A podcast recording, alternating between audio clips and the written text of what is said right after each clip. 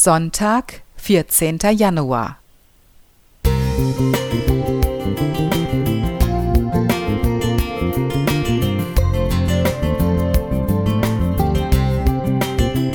Ein kleiner Lichtblick für den Tag.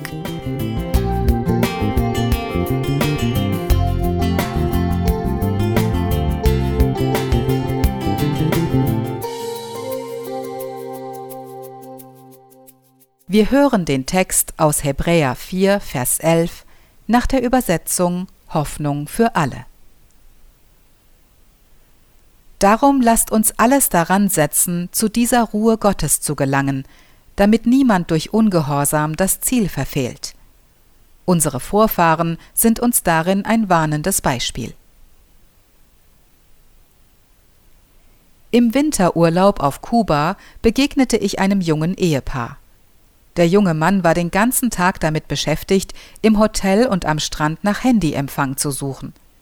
Das kostenpflichtige Einwählen ins WLAN funktionierte so gut wie gar nicht. Der Mann war wie in einem Tunnel und konnte weder den kilometerlangen weißen Sandstrand mit Palmen noch das tiefblaue Meer genießen. Seine Frau wurde zunehmend ärgerlich. Als sich die beiden eines Abends im Restaurant darüber stritten, was man unter Urlaub zu verstehen habe, mischte sich ein freundlicher Kellner ein, indem er sagte Offline ist der neue Luxus. Genießt ihn und eure Freiheit. In den nächsten Tagen sah man die beiden Hand in Hand am Strand spazieren, mit Buch auf dem Liegestuhl oder sich fröhlich unterhaltend beim Abendessen. So faszinierend es auch ist, durch Technik mit Menschen rund um den Erdball in Kontakt zu bleiben, so kann sie gleichzeitig zum Fluch werden. Wie unsicher Menschen werden, wenn sie keine WLAN-Verbindung haben, nimmt manchmal groteske Züge an. Wie habt ihr früher nur ohne Handy leben können? fragen mich junge Leute immer wieder. Zugegeben, viel Organisatorisches war damals langwieriger und komplizierter, aber in meiner Erinnerung war das Leben ruhiger. Wenn ich heute über etwas gründlich nachdenken muss oder mit Gott reden möchte, dann schalte ich mein Handy aus oder gehe ohne elektronische Begleitung in die Natur. Nur für Gott erreichbar zu sein und zu dieser von ihm versprochenen Ruhe zu gelangen, hat große Vorteile. Es macht den Kopf frei, zeigt mir, was richtig und falsch ist und gibt mir Orientierung.